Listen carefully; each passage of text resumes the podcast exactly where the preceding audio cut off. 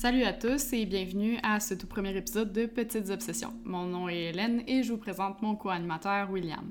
Bonjour à tous. Pour ceux qui c'est le premier épisode qu'ils écoutent de Petites Obsessions, ce qui est fort possible étant donné que c'est le premier épisode, hein, euh, ben, ici, Hélène et moi, on répond à différentes questions qui nous trottent dans la tête, qui nous fatiguent parfois au point de ne pas être de dormir euh, sans y avoir répondu. Euh, ces moments de questionnement, c'est ce qu'on appelle nos petites obsessions. Puis on s'est dit pourquoi pas informer les gens de nos découvertes? On aime dire qu'on joint euh, le futile à l'agréable, en fait. Donc, euh, pour commencer cette aventure balado-ludique, et parce que notre pays est officiellement en campagne électorale, hein, je vous le rappelle, on s'est dit que ce serait bien de consacrer le premier épisode à un sujet qui nous touche tous et toutes au quotidien en répondant chacun à une question. As-tu deviné de quel sujet je compte parler? Oui, aller faire notre épicerie euh, chaque semaine. Euh, non, pas tout à fait. En fait, euh, j'ai envie qu'on parle de monarchie. Donc, euh, d'emblée, je vous conseille vivement de consulter l'arbre généalogique qu'on a mis sur Instagram parce que, mon Dieu, que je vais en dire des noms et que ça risque de vous mélanger. Je sais pas toi, Will, mais moi, il y a quelque chose qui me titille avec la royauté. C'est pas le fait qu'Harry et Meghan ne participent plus aux séances d'été euh, avec toute la noblesse britannique, loin de là. C'est pas non plus euh, l'ingrédient secret de la reine quant à son élixir de vie, quoique on s'entend que ça pourrait être intéressant de le connaître. Effectivement. Mais non, c'est plutôt une question de titre. En fait, euh, comme on s'en souvient, en avril dernier, il y a Philippe Mountbatten, donc qui était marié euh, à la reine d'Angleterre, le prince Philippe, pendant 74 ans, qui euh, s'est dirigé vers son dernier repos. Il est décédé en avril dernier. C'est-tu moi ou il y a quelque chose qui cloche dans la phrase que je viens de te dire? Euh, le fait que j'avais aucune idée qu'il s'appelait Philippe Mumbatten. Je connaissais son nom et son titre, en fait. Mais maintenant que tu parles du titre, que... il, semble avoir un, petit problème. Oui, en effet. En fait, euh, Philippe Mountbatten, Mountbatten, c'est son nom euh, d'anglais, si on veut, quand il, a pris la nationalité britannique. Mais euh, effectivement, je trouve ça bizarre de dire que c'était un prince qui était marié à une reine. Est-ce qu'il devrait pas plutôt porter le titre de roi ou on est deux à avoir manqué un épisode ou peut-être plus, peut-être que vous aussi. C'est euh, le premier vous ne saviez épisode pas. euh, du podcast, donc... euh, Effectivement, c'est le, premier... c'est le premier épisode du podcast, mais euh, est-ce qu'on a manqué un épisode à la vie pour comprendre pourquoi un prince est marié à une reine? Bref, c'est ça ma question en fait. Pourquoi le prince Philippe n'était-il pas roi? D'emblée, Philippe, faut dire qu'il était loin de venir euh, d'une famille roturière ou de la plèbe, là, si tu préfères. C'était un noble. Ok? Il était assez fortuné. En fait, jusqu'en 1947, donc l'année où il a dit euh, oui, je le veux à celle qui n'était alors que la princesse Élisabeth, il portait le titre de prince de Grèce et du Danemark. Quand même pas rien, être prince de deux pays. Ben, c'est ça, tu sais, je me dis à l'époque.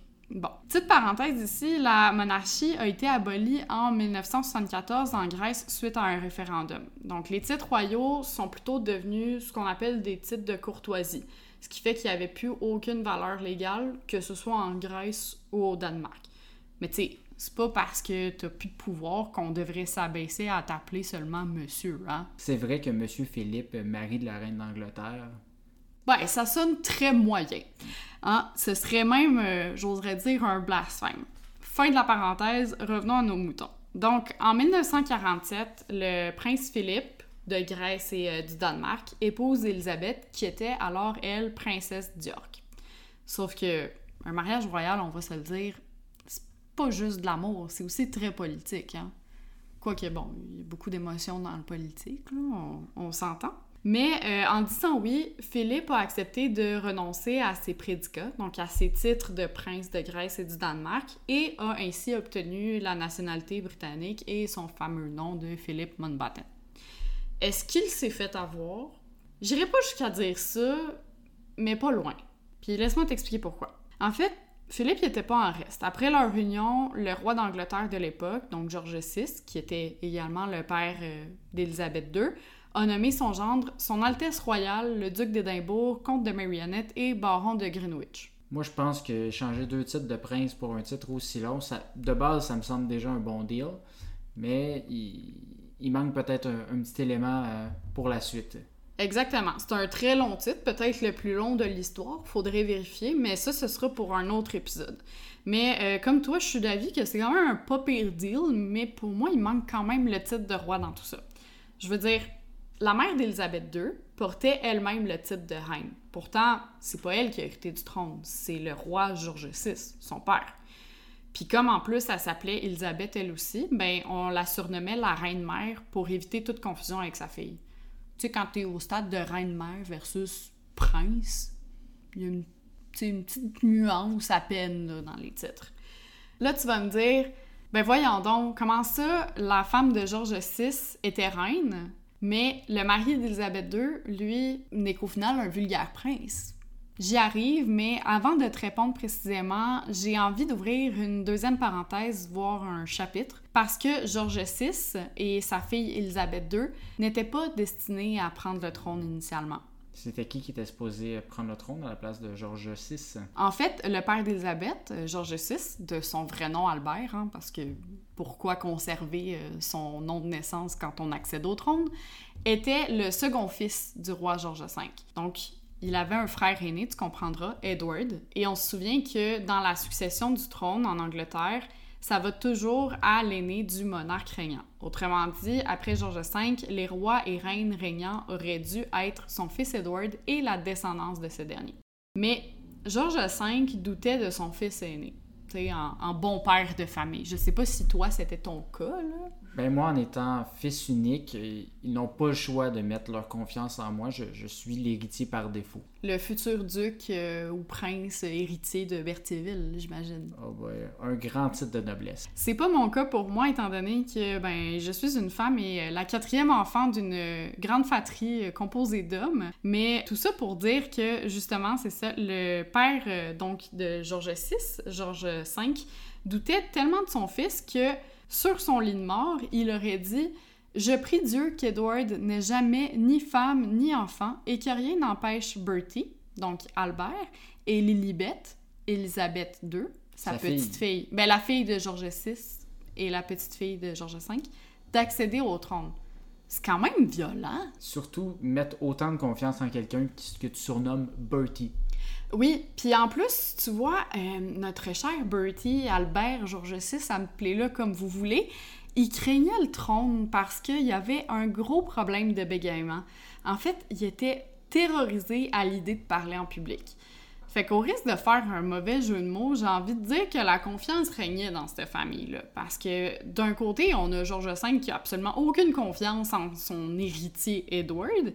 Et de l'autre, on a Albert George VI qui n'a absolument aucune confiance en lui pour hériter du trône. Mais malheureusement pour le roi euh, George V, à son décès, c'est bel et bien son fils Edward qui est devenu roi Edward VIII pour une durée de, attache-toi bien, 326 jours avant d'abdiquer. Même si pas près de la première année. Si près, si près. Pas bon pour le CV, ça. Non, effectivement. Puis l'abdication d'Edward VIII est encore aujourd'hui perçue comme étant le pire cauchemar que la dynastie britannique ait connu. C'est pas peu dire quand même. Hein. C'est pas peu dire. Puis là, tu dois te dire, ben voyons, il, doit y avoir une histoire à la Macbeth derrière tout ça. Mais non, il n'y a pas de poison, pas de meurtre, pas de soif de pouvoir. En fait, on pourrait quasiment se dire que les Britanniques sont plates. Ben, les nobles britanniques, plutôt. Je, je m'aventurerai pas là-dedans. Non. En fait, t'as raison, ils sont pas si plates que ça. Euh, sur les ondes radio, le jour de sa renonciation au trône, soit en décembre 1936, Edward VIII a proclamé Je n'ai jamais cherché à dissimuler quoi que ce soit et jusqu'à maintenant, constitutionnellement, il m'était impossible de parler on va se dire que ça commence bien un discours, ça. Hein? C'est très rassurant, surtout qu'on se rappelle qu'on est pas mal aux portes de la Seconde Guerre mondiale. Quoi de plus rassurant que ça? Ben oui. Bref, il a ensuite euh, parlé du fait qu'il est totalement en paix avec la succession du trône à son frère Albert. Tant mieux, lui, il avait confiance. En même temps, avait-il vraiment le choix? En fait, il a conclu en déclarant Vous devez me croire quand je vous dis qu'il m'est apparu impossible de supporter le lourd fardeau des responsabilités et de remplir les obligations qui m'incombent en tant que roi, comme j'aurais aimé le faire, sans l'aide et le soutien de la femme que j'aime. Oh, c'est si beau. C'est si beau, mais c'est ça le problème. Une femme, toujours une femme. Puis quel cauchemar que c'est, hein? Tu peux pas aimer et régner, voyons, tout le monde sait ça. En fait, faut dire que cette femme-là, en fait, c'était Wallace Simpson, une américaine roturière, donc qui vient pas de la noblesse, est doublement divorcée. Le problème, bon, c'est sûr qu'elle est américaine, il y a des tensions entre les Britanniques et les Américains, mais c'est pas tant Mhm. ça. Elle est roturière. Je veux dire, à la limite, ça peut s'accepter. Kate Middleton était roturière avant de marier le prince William. Oui, ça n'a pas été accepté à 100% non plus, hein. Euh, non, certes, mais bon, on s'entend que c'est quand même plus accepté que Meghan Markle avec euh, le prince Harry. Un autre euh, sujet. Un autre sujet dont, euh, auquel on reviendra peut-être plus tard. Le problème, en fait, c'est plutôt qu'elle ait échoué deux mariages, ce qui laisse croire qu'elle n'était pas une bonne épouse. Est-ce que c'est vraiment ça qu'on veut pour un roi? Mais oui, peut-être que. Mais en fait, peut-être ça aurait été la femme parfaite pour le roi. Peut-être que les autres qui étaient pas assez euh, nobles pour elle. On ne sait pas. Ouais. Puis là, ben, tu vas peut-être me détester, peut-être que nos, nos auditeurs aussi, mais je vais ouvrir une parenthèse dans la parenthèse. Mais elle sera très courte. Parfait. Je te le promets. En fait, en tant que roi, Edward, on le rappelle, il est chef de l'Église anglicane. Parce qu'on se souvient tous du petit caprice de son lointain prédécesseur, Henri VIII, qui voulait divorcer de Catherine d'Aragon parce qu'elle ne lui donnait pas d'héritier mâle. Bref. Oui, on s'en souvient tous, clairement. Ben, si vous avez suivi vos cours d'histoire comme moi, Non. Bon, ben, en tout cas, je vous le dis. Résultat, Henri VIII, il a divorcé de l'Église catholique et son mariage avec Catherine a été annulé. Il n'y a pas eu de divorce, en fait, comme tel, sauf entre catholiques et protestants, évidemment, parce que d'après la doctrine de l'Église anglicane, une personne divorcée ne peut pas se remarier si son ex-mari ou son ex-femme est encore en vie. Donc, il aurait fallu que, euh, pour divorcer d'avec Catherine, Il euh, aurait et fallu se lui remarier- souhaiter un peu de malheur. là. Exactement. Ça, c'est la fin de ma parenthèse dans la parenthèse. Tu vois, je t'avais promis, elle serait pas si longue. Je me rappelais pas de, de bons souvenirs de mes cours d'histoire, mais quand même assez court. Donc, pour revenir euh, au sujet précédent, en fait, comme les deux ex-maris de Wallis, qui étaient l'amour d'Edward, étaient encore en vie, ben Edward, qui est chef d'État anglican, pouvait pas vraiment épouser Wallis. Ça aurait été très mal vu, on s'entend. À moins de faire un double meurtre. Mais j'imagine que ça aurait été mal vu aussi. Exactement. Fait que la solution, ben, un peu comme le prince Harry, Edward il s'est retiré de la famille royale britannique. Il a renoncé à ses titres royaux pour aller vivre le rêve américain. C'est vrai qu'il était quand même un peu spécial ce fameux Edward, mais ça s'explique. Il y avait quand même un père sévère, une mère absente et des nounous apparemment désastreuses. On a là les ingrédients parfaits pour une belle enfance saine. Je n'ai jamais eu de nombreuses nounous, mais j'imagine que ça peut avoir certains dommages. Effectivement. Puis à l'âge de 20 ans, il a même demandé d'aller se battre aux côtés des Alliés lors de la Première Guerre mondiale. Jusque-là, tu sais, ça va, c'est normal. Mais il hésitait pas à se mettre dans des situations où, mettons, il pouvait dire coucou à la mort de très près. Comme s'il voulait pas vraiment devenir roi. C'est drôle, hein? Puis en même temps, lui-même, il le dit, l'avenir de la dynastie n'est pas en péril. Après tout, il y a quatre autres frères. Sauf qu'on se rappelle que son frère. Albert, ben, il a de la difficulté à aligner deux mots, puis il fuit le trône comme la peste. Fait que, faut dire aussi qu'Edward n'était pas non plus intéressé à l'idée de se marier et avoir des enfants pour assurer sa succession. En fait, il était plutôt du genre à papillonner tel un candidat d'OD. Il affectionne d'ailleurs particulièrement les femmes mariées, c'est quand même intéressant pour un chef de l'église anglicane. Pas surprenant qu'il ait fini avec quelqu'un doublement divorcé. Exactement, jusqu'au moment où il a rencontré cette fameuse Wallace Simpson. Là, ça a tout changé. Fini le papillonnage et la bisbille, quoique pas tellement. En fait, celle qui n'en revenait pas de séduire un membre de la famille royale, euh, Wallace Simpson, elle se moque de lui publiquement.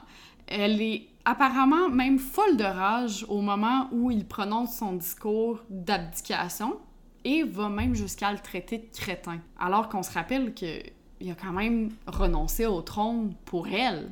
Il s'est fait un peu avoir, disons, dans ce deal-là. Ouais, mais tu vois, Edward n'y voit aucun problème d'être traité de crétin par celle qu'il aime. En même temps, chacun ses kinks, hein, comme qu'on dit. Mais il n'y a pas juste au niveau religieux que cette union est profondément condamnée.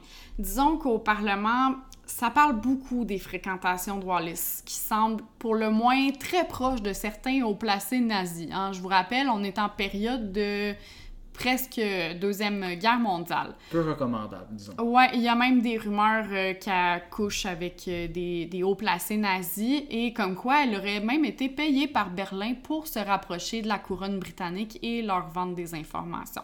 Je vous donne un spoiler tout de suite. Il euh, paraîtrait que Hitler ait reçu le couple euh, Wallis euh, Prince Edward, euh, roi Edward, pardon, en Allemagne peu après leur noces et aurait dit à Wallis c'est dommage, elle aurait vraiment fait une bonne reine.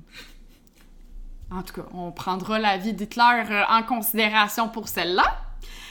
Bref, on veut pas que cette femme devienne reine en Grande-Bretagne, et si le roi veut réellement l'épouser, il doit abdiquer.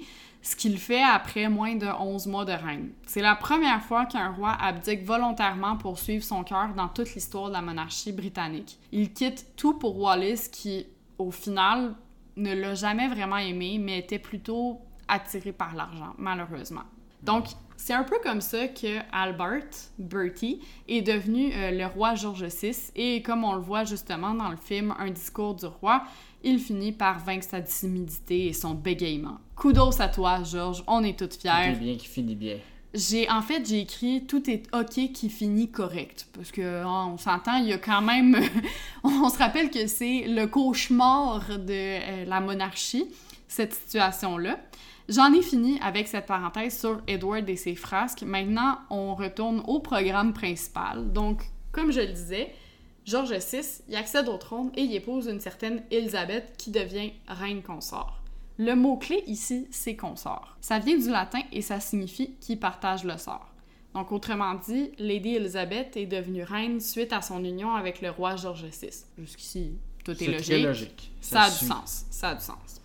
Sauf que, parce que comme en français, toute bonne règle comporte des exceptions, ce n'est valable que pour les femmes. En effet, il y a une autre règle ancrée depuis des générations dans la famille royale britannique, selon laquelle un homme qui épouse une reine régnante n'est pas couronné et ne porte donc que le titre de prince consort ou prince par alliance, si tu préfères. Donc, il reste le titre de consort, mais ne monte pas. Exactement. Il reste prince consort plutôt que de devenir roi consort. C'est moi où, même si les princes et les reines consorts ne règnent pas à proprement parler, parce qu'on s'entend que c'est des rôles symboliques, là, ça reste quand même une forme de sexisme envers les hommes? C'est surprenant que la monarchie avantage les femmes pour une fois. Soy- soyons heureux. Attends, attends avant de dire ça. En fait, euh, les femmes qui épousent un roi peuvent être nommées reines, mais les hommes qui épousent une reine, eux, demeurent princes ou en tout cas ont euh, euh, pas le prédicat de roi. Autrement dit, la seule façon d'être nommé roi, ben, c'est d'avoir hérité du trône. Mhm. Mais euh, selon certaines croyances, pour le moins archaïques, si tu veux mon humble avis, il semblerait qu'un roi soit plus puissant qu'une reine. Pour la simple et bonne raison que le roi est par définition un monarque qui règne, tandis que le titre de reine, initialement, ben, c'était pour faire joli, là, on C'était s'entend. pas c'était- prévu qu'il y en ait une qui soit au pouvoir éventuellement. Exactement, c'était purement honorifique. Il n'y avait pas de reine qui héritait du trône et il n'était surtout pas question qu'une femme soit à la tête d'un État. Voyons donc. On Mais se non. rappelle, à l'époque d'Henri VIII, hein, il a divorcé de l'Église euh, catholique justement parce qu'il n'avait pas d'héritier mâle. J'avais effectivement parlé trop vite. Impossible donc de donner le titre de roi au mari d'une souveraine parce que ce serait comme lui donner un rang de plus grande importance, même si son rôle, ben, c'est de soutenir la reine au final, puis qu'il n'y ait pas de pouvoir. Oui, il y a de l'influence, oui, il peut la conseiller, mais il n'est pas héritier du trône et surtout, personne ne peut avoir de titre plus important que celui de la personne qui est au pouvoir. Oh hell no! Donc, dire roi Philippe, ce serait lui accorder une plus grande importance que reine Élisabeth. Pourtant, c'est elle qui règne. On garde donc duc d'Édimbourg et tout le tralala. Exactement. Je ne sais pas pour toi, mais je trouve justement que ça manquait un peu de machisme et de patriarcat. On va se le dire, Il y en a jamais trop, hein, comme qu'ils disent. Ben, moi, je trouve que ça sonne un peu comme le Sois belle et tais-toi, mais des temps moyenâgeux, puis d'après moi, il y a quand même temps que ce soit révolu, là, cette histoire-là. Donc, par exemple, comme c'est pas assez compliqué comme ça, il existe aussi d'autres exceptions. Par exemple, lorsque la reine Elisabeth euh, décédera, hein, parce qu'on sait tous que ça va arriver Impossible! tôt ou tard, Non! probablement plus tôt que tard, Euh, ben, c'est son fils, le prince Charles, qui deviendra roi si, évidemment, il est encore en vie. Et sinon, ben, ce sera le fils de celui-ci, le prince William. Mais... Et non Harry, malheureusement. Et non Harry. Ben... Même s'il arrive des malheurs à William. Ben, en même temps, il est un peu parti euh, de la royauté britannique. Mais de toute façon, ça va prendre du temps avant que ce soit Harry parce que après le prince William, c'est son fils George. Ah, ok. On Et après George, c'est après George. Exactement. Tu as tout compris comment fonctionne la succession. Donc, lorsque Elisabeth, euh, malheureusement, euh, décédera, ce sera le prince Charles qui deviendra roi. Mais sa femme Camilla ne deviendra pas reine consort. Est-ce que tu sais pourquoi? Euh, parce qu'on veut racheter une petite couche de côté euh, misogyne. Non, en fait, elle restera princesse consort à cause de la princesse Diana, évidemment. Ah, une, petite coche de plus, ben oui. Ben oui. Donc, donner le titre, en fait, de reine à Camilla aurait engendré des problèmes faramineux avec la diplomatie britannique parce que la princesse Diana aurait dû hériter de ce titre-là si elle et le prince Charles n'avaient pas divorcé. Puis mhm. évidemment, en Grande-Bretagne, on veut préserver les esprits et la paix. Et oui, c'est il n'y a rien de plus beau et pur que cette famille. Exactement. Et c'est d'ailleurs pour cette même raison que Camilla est duchesse de Cornouailles, mais elle n'est pas princesse de Galles, puisque c'était évidemment le titre de euh, la princesse Diana. Est-ce que tu sais si le titre est vacant? Je, ben, je pense que c'est encore Princesse Diana qui l'a, mais post-mortem. Faudrait vérifier. Mais tout ça pour dire que ne tasse pas comme ça Lady Di qui veut. OK? Eh Parlant de divorce aussi du prince Charles et de feu la princesse Diana, imagine-toi donc un morceau de 28 onces de leur gâteau de mariage, qui a eu lieu en 1981, je tiens à le souligner, a été mis aux enchères en août dernier. Il y a moins d'un mois, là. Pas le goût d'en manger vraiment. Non, ben c'est ça. En fait, c'est pas un bout de la masterpiece de leur réception, là. Elle, a mesuré 5 pieds de haut, elle pesait 225 livres. Faut quand même les nourrir, ces nobles-là, hein. Est-ce qu'on parle de Lady Di? Oui, euh, non, pas de Lady Di, de son gâteau. Fais-moi pas ah. dire des choses que je n'ai pas dit. Non, euh, en fait, c'est un morceau de l'un des 24 gâteaux qui ont été préparés pour des gens importants, mais pas tant que ça au final. Puis pour revenir à l'enchère, le prix initial se situait entre 200 et 500 livres sterling ou 350 euh, entre 350 et 875 dollars canadiens si tu préfères. Quand même cher le crémage, là. Quand même cher le crémage. Et finalement, la part de gâteau a été acquise pour la modique somme de, tiens-toi bien, 1850 livres sterling, soit 3211,93 dollars canadiens selon euh, le, le, truc d'échange de devises euh, que j'ai googlé tantôt.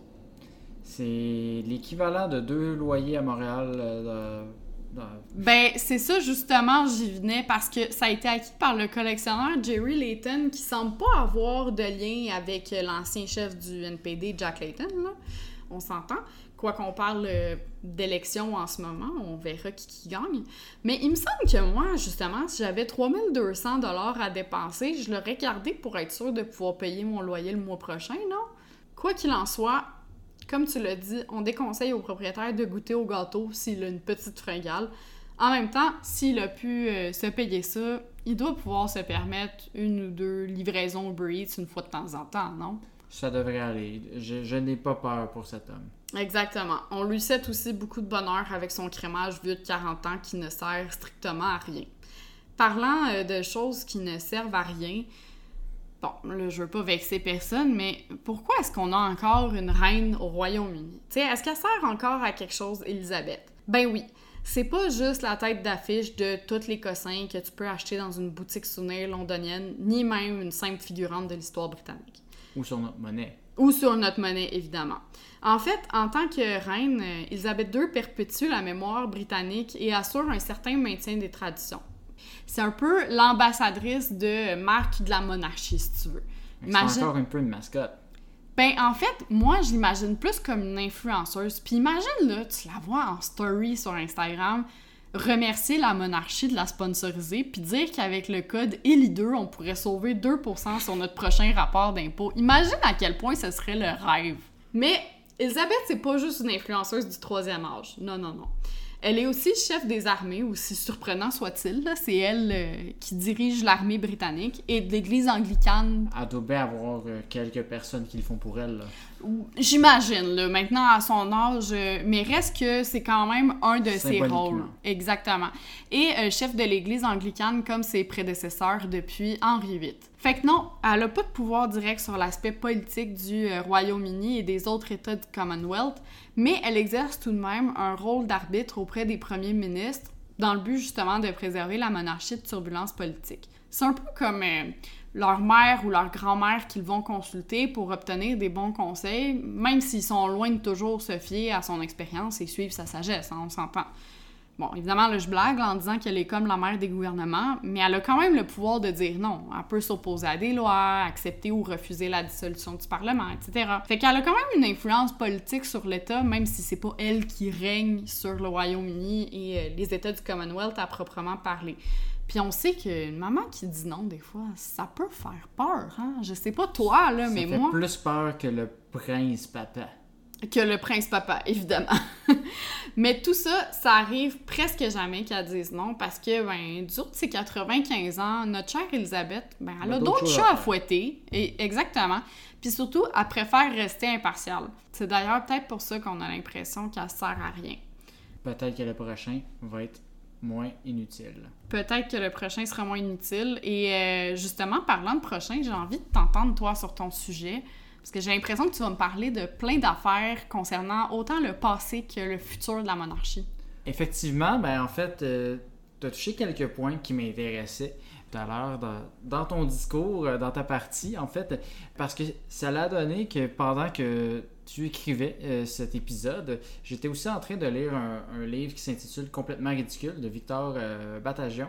Un livre qui raconte différentes situations loufoques dans l'histoire, puis principalement autour des rois de France. Ceci m'a ramené une question que j'ai toujours eue, mais que j'ai jamais creusée jusqu'à présent. Pourquoi les rois ont-ils tous le même nom? Comment on s'est rendu à avoir autant de rois qui s'appellent Louis, Charles, Henri, etc.? Tu l'as touché à plusieurs reprises avec Georges V, Georges VI. Effectivement. Euh, parce que ce qu'il faut se rappeler, c'est que contrairement aujourd'hui, les élections se faisaient pas mal plus rares que même si on compte le fait que c'est aux 4 ans et non aux 2 ans, comme cette Mhm. année. Euh, généralement, les titres ben, étaient passés de père en fils euh, dans la mesure du possible. Historiquement, les rois, ces gens qui ont aucun égo, hein, euh, Absolument aucun, voyons. absolument aucun, euh, nommaient leur fils aîné en leur honneur. Euh, donc, euh, ce qui n'était pas le cas dans, dans le cas de, de Georges et ses fils, mais euh, Sauf pour Elisabeth, la mère d'Elisabeth II, qui a nommé sa fille aînée Elisabeth. Exactement. Ah. Donc, on passait rapidement d'un Louis à un autre au décès du père hein, à ce moment-là.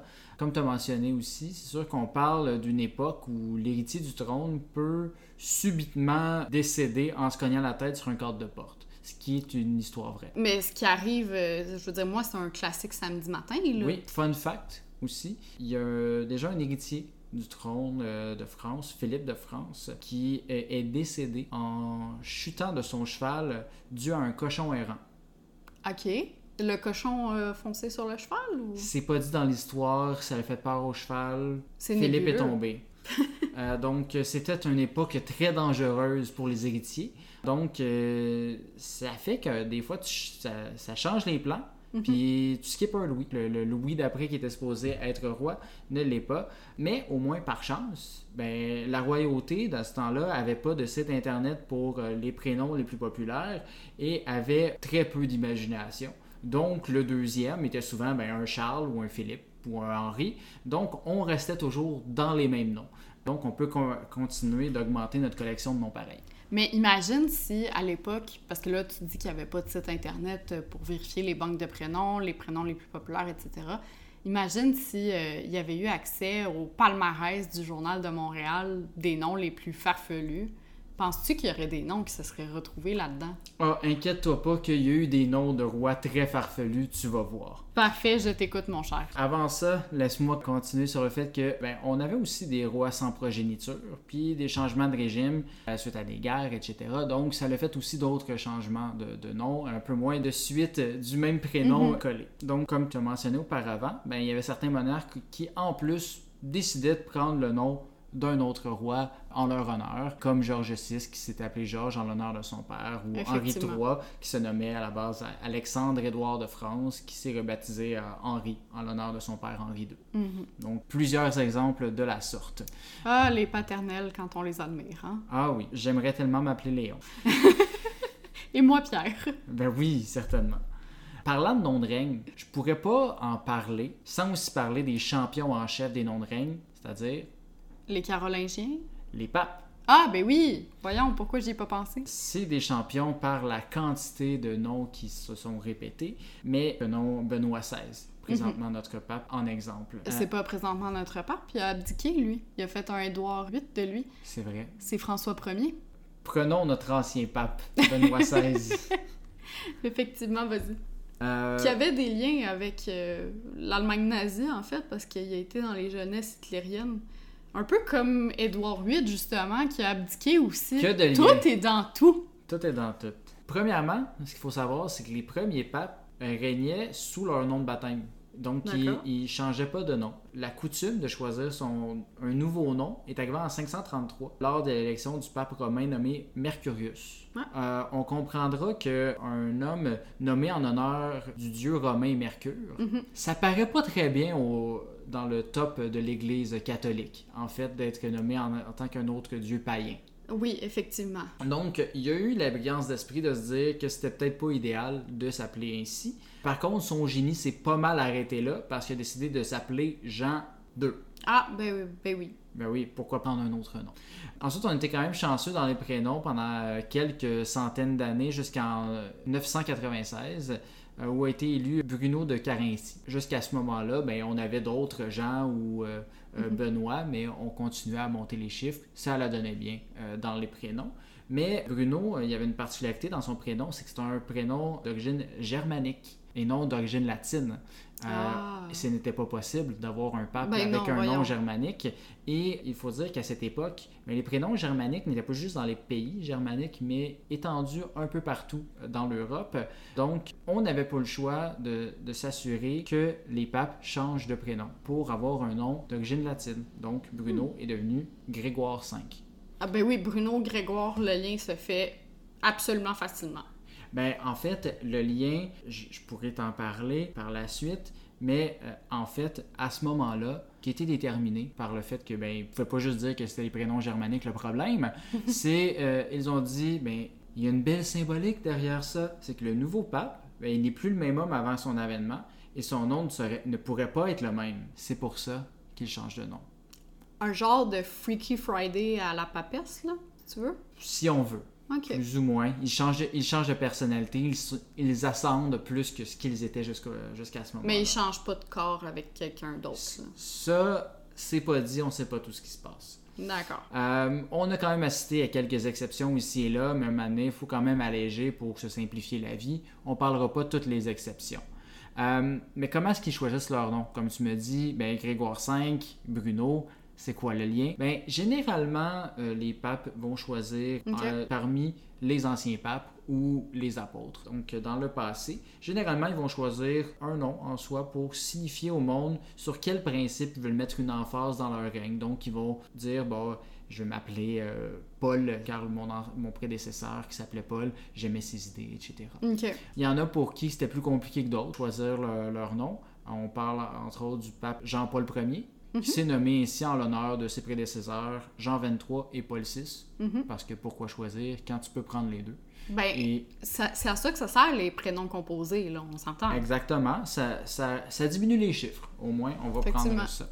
Euh, on a quand même eu Jean-Paul II par la suite. Effectivement. Par contre, il y a une petite exception à cette règle-là, parce que quelle règle n'a pas d'exception? Personne n'a le droit de choisir le prénom Pierre. Ah, parce qu'il il est reconnu que personne pourrait arriver à la, la cheville de Saint-Pierre et lui seul devrait avoir cet honneur. ben effectivement, en même temps, je veux dire, il est rentré au temple de la renommée, là, on a retiré son chandail, c'est fini. C'est fini, c'est tout. Donc, euh, euh, c'était notre capitaine à ce moment-là. Par contre, il y a quand même déjà eu un pape qui s'appelait Pierre, qui a été élu pape, mais il a dû changer son nom. Il, euh, il s'est appelé alors. Jean XIV.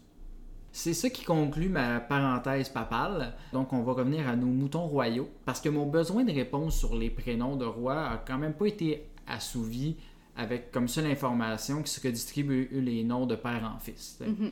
Comme on vient de voir, les papes, eux, se rendaient honneur entre saints et apôtres. C'est simple, c'est logique. Pour moi, ça me va très bien.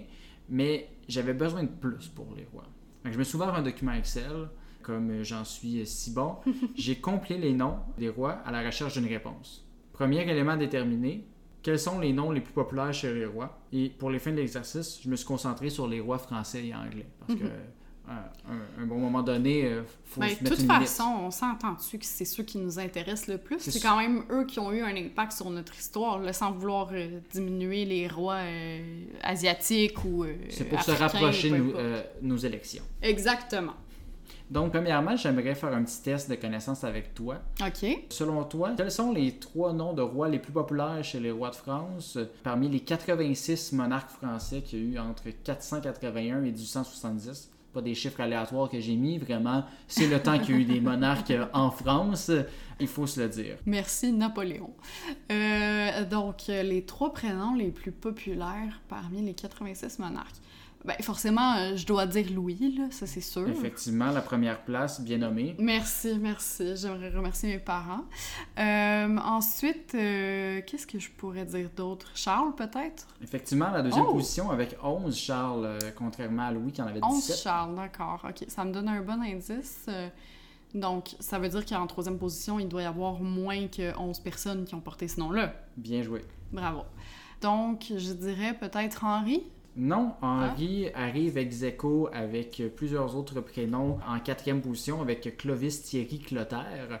Euh, Clotaire. Clotaire, oui. Clotaire est le nom euh, que j'ai donné à un dromadaire dans un voyage au Maroc, donc ça me fait bien rire. Bon, ben voilà, peut-être que c'était un, un dromadaire royal. Peut-être. Non, la troisième place allait à Philippe. Ah ben oui, Philippe. Mm. On parle du roi Philippe depuis tant... du prince Philippe, pardon, depuis tout à l'heure, et j'ai même pas pensé. mais il ne rentrait pas dans les rois. Euh, il ne rentre pas dans cette catégorie. Non. Si on met ça en pourcentage, 20% des rois français s'appelaient Louis. Ah bon? Quand même un sur cinq. C'est quand même beaucoup. 13% s'appelait Charles et 7% s'appelait Philippe. Mhm. Donc, euh, j'ai j'ai poussé la réflexion en fait sur pourquoi Louis est si populaire. En fait, et je me suis rendu compte que, que le nom euh, Louis avait la même origine qu'un autre prénom, Mhm. qui était le prénom Clovis. Clovis étant le premier roi de France. Clovis, euh, dont les origines latines sont Lode pour illustre et Whig pour combat. Donc, essentiellement, ce qui est arrivé, c'est que avec les années, le C est tombé euh, dans les écritures Mhm.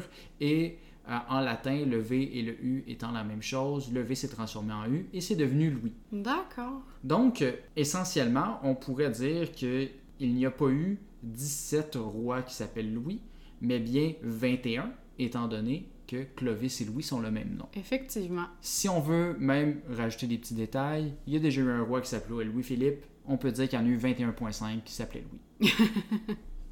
J'aime ça. Avec ce chiffre-là, 21.5, on, on est rendu à 25% des rois qui s'appelaient... euh, OK, c'est un sur Clovis. quatre maintenant. on est rendu à 1 sur 4. Il y en a bouffé un autre, là, le Ouais. petit. Ah. Mais là, j'ai poussé ma réflexion parce que ça reste quand même. Il faut, faut comprendre les, les autres. Ben non, là, c'est pas assez. C'est, vraiment euh, euh, toujours intéressant à savoir. Donc, Clovis, premier roi de France, Mhm. a eu plusieurs enfants qui ont tous accédé au trône parce que euh, la vie n'était pas facile. Donc, Ils mouraient tous. on parle de ses enfants Clotaire, comme Ah. le dromadaire, Clodomir, Childébert et Thierry. Ah, ben, tu vois, là, je trouve que Thierry, il a pas gagné à la loterie des prénoms. Il a quand même réussi à se rendre roi, tu sais, mais il est pas, Ouais, dans, mais- il est pas dans la même gang, on dirait. On, on dirait que, je sais pas, c'est l'enfant mal aimé. On s'est dit comment, ben, on n'a plus d'inspiration. On a passé toutes les lettres du Scrabble. Fait qu'on va lui donner le nom le plus fini, français possible. Exact. Mais peut-être que le nom est devenu très français suite à ce roi-là. Fort possible. Donc, si on compile tous ces noms-là, parce qu'on s'entend, ils sont devenus rois, Mhm. leur nom a inspiré le nom de d'autres rois. Mhm. Donc, si on compile Clovis et ses fils, on se retrouve alors à 35,5 rois, toujours le point 5 pour Louis-Philippe, Oui, qui ont été directement influencés par Clovis et ses fils. Donc, 42% mon des, des noms de rois proviennent de cette lignée assez, assez courte en fait. Mais c'est qu'ils sont originaux, ces Français. Très originaux. Attends, on va voir les Anglais par la suite, c'est pas vraiment mieux. Mais euh, reste qu'il y a quand même 58% des, des prénoms que je, je ne vois pas leur origine à ce moment-là. Ok. Et c'est là que j'ai une élimination, ou peut-être que je tombé plus dans la folie, peut-être plus la deuxième option. Ou, euh, La ligne est mince entre la folie et le génie. Exactement. hein, C'est tout le temps ça. C'est les petites obsessions, comme on dit. Exactement. Euh, j'ai donc été chercher euh, l'étymologie des prénoms de tous les euh, souverains français. Et donc, j'ai divisé ceux-ci, comme je disais, Lod et Whig pour Clovis, donc illustre et combat. Et j'ai fait la liste des autres prénoms, c'est-à-dire les 22 prénoms euh, différents de rois qui- qu'il y a eu dans l'histoire. Vous voyez qu'on a vraiment du temps à perdre hein, quand même. C'est pour ça qu'on enregistre un podcast. Exactement. Euh, je, vais, je vais te partager mes euh, préférés. Donc, euh, premièrement, euh, Philippe, qui veut dire ami des chevaux. Donc, Ah, ben oui. un, nom très royal, comme on Mhm. dit. Notre bon roi Dagobert, qui veut dire jour et brillant, comme quoi le bar Dagobert était ouvert le soir, représentait mal son nom. Eh ben, on en apprend tous les jours. En plus, qu'il existait vraiment, ce roi-là, je veux dire, je le savais au fond qu'il existait vraiment, mais pour moi, ça restera qu'une comptine pour enfants où un homme n'est pas capable de s'habiller convenablement. Il y en a eu trois, fait qui sait c'était lequel. Et euh, ensuite, euh, mes deux préférés, portant le même nom, étant Carloman, qui signifie puissant et homme. Donc c'était un homme très viril pour un nom si mauvais. ben, surtout que ça sonne comme un nom de mauvais super-héros. Oui, le, le héros des Carles. oui. Ensuite, euh, Raoul, gloire de loup, que j'aimais bien aussi. Euh, Cool, Raoul. Donc, essentiellement, après toutes ces divisions-là, je me suis rendu compte qu'il y avait ben, des ressemblances entre certains euh, noms où l'ode illustre de Clovis se retrouvait dans d'autres noms sous d'autres mots euh, qui étaient des synonymes. Donc, entre autres, dans Ber, qui signifie brillant, illustre, qui se trouvait dans les prénoms de rois Childébert, Sigébert, Dagobert, Caribert. Euh, effectivement. Tu m'auras pas sur celle-là, William. J'avais oublié qu'ils étaient dans la liste. Euh, ils sont trop nombreux. Donc, je les ai regroupés. J'ai créé des catégories arbitraires. Certains pourraient dire qu'elles ne sont pas bonnes. C'est quand même pas eux qui ont fait la recherche. Je peux faire ce que je veux. Effectivement. Donc, premièrement, avant de les regrouper, euh, ce qui revenait le plus, ben, sans surprise, euh, c'est Whig et Lod pour illustre. Ber en deuxième, illustre. Ensuite, Karl, provenant de Charles, avec puissant viril. Et Rick pour aussi puissant au roi. Le, le- le Rick provenant de, de prénoms comme Thierry ou Henri euh, en soi. On a juste enlevé le C parce que Thierry qui est Henri. Les C, c'est vraiment pas nécessaire euh, quand on traduit le latin, apparemment. Effectivement. Euh, donc, euh, je les ai regroupés pour arriver à des conclusions comme quoi 49% des rois français avaient l'attribut, parce que si on, si on prend que les, les prénoms ont une signification, Mhm. Ben, ils ont des attributs, ces rois-là, qui, soit qu'ils avaient à la naissance par leur prénom ou par le fait qu'ils ont voulu euh, s'approprier un nom et montrer euh, qu'ils avaient des qualités en tant que roi. Euh, donc 49% des rois étaient illustres contre Quand même. 44% euh, combatifs. 29% puissants. Et ensuite, euh, ben, ça dégénère un peu où 16% d'entre eux ont une référence animale dans leur nom, donc soit les chevaux avec Philippe, euh, euh, les- Tellement bestial. les lions, les corbeaux, les loups, etc. Ou sinon, 15% d'entre eux étaient ce que j'ai décidé étant comme patriotiques pour d'autres mots qui ne fonctionnaient pas, se regroupant euh, des, des termes qui signifiant peuple, maison, ville, donc Oui. qui nous rappellent notre maison. Donc euh, on veut quand même qu'ils soient proches du peuple, hein, nos, nos rois français. Donc, En même temps, avec tous les qualificatifs que tu viens de me donner, euh, je réalise que je ne pourrais jamais assouvir mon envie de devenir roi. Parce que tu n'es pas illustre, combatif et puissant, et que ce sont des termes très, très, très masculins. Aussi, là, je veux dire, je veux pas qu'on assume mon genre, mais euh, je veux dire, j'utilise les pronoms elle, euh, donc le sexe féminin. Sache quand même que euh, 8% d'entre eux étaient euh, amical, euh, 3% rayonnant, 1% intelligent et 1% petit.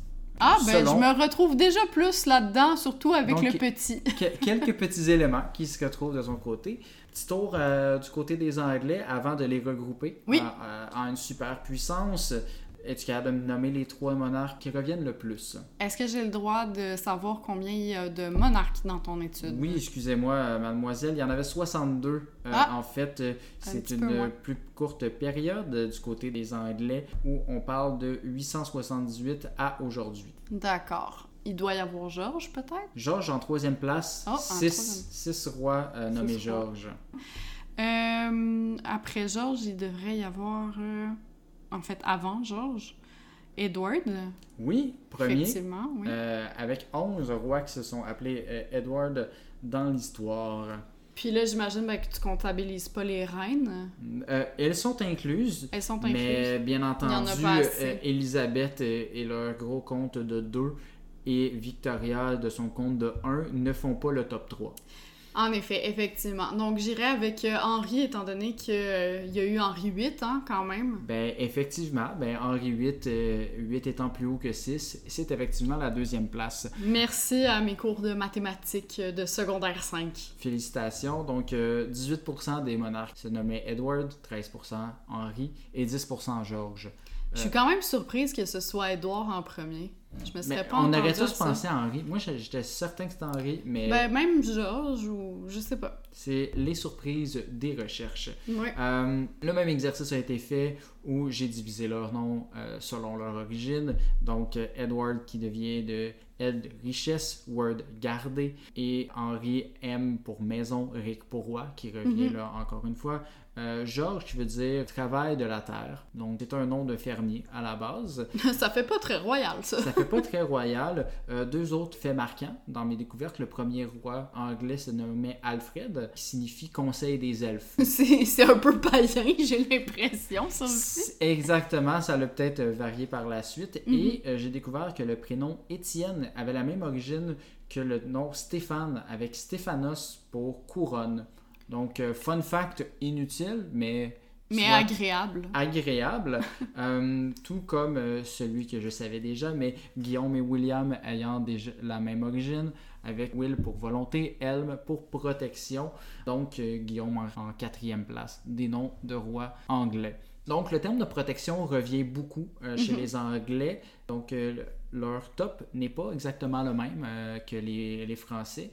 Donc euh, en première position, ben, ce sont des gens qui sont protecteurs, euh, donc 29% des rois étant protecteurs, Mhm. 23% étant puissants, 26% étant riches. Encore des qualificatifs dans lesquels euh, je peine à me retrouver, surtout au niveau de la richesse. Je dirais que dans le reste, euh, il y a quand même peu de choses qui correspondraient à toi, autre que peut-être de bons conseils pour 6% des rois. Je le prends comme un compliment.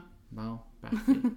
si on les euh, mélange ensemble, qu'on fait un beau melting pot, Oui. puis qu'on essaie de trouver ce qui déterminerait mieux un roi, euh, Mhm. français et anglais, donc euh, quelqu'un qui pourrait régner sur les deux, les deux pays à la fois. Oui, parce que c'est ça qu'on cherche, en fait, à merge les deux pays. ces gens-là qui ne se comprennent pas, hein, on s'entend. Je veux dire, les Français sont quand même voisins des Anglais depuis des milliers d'années et ne savent toujours pas parler leur langue.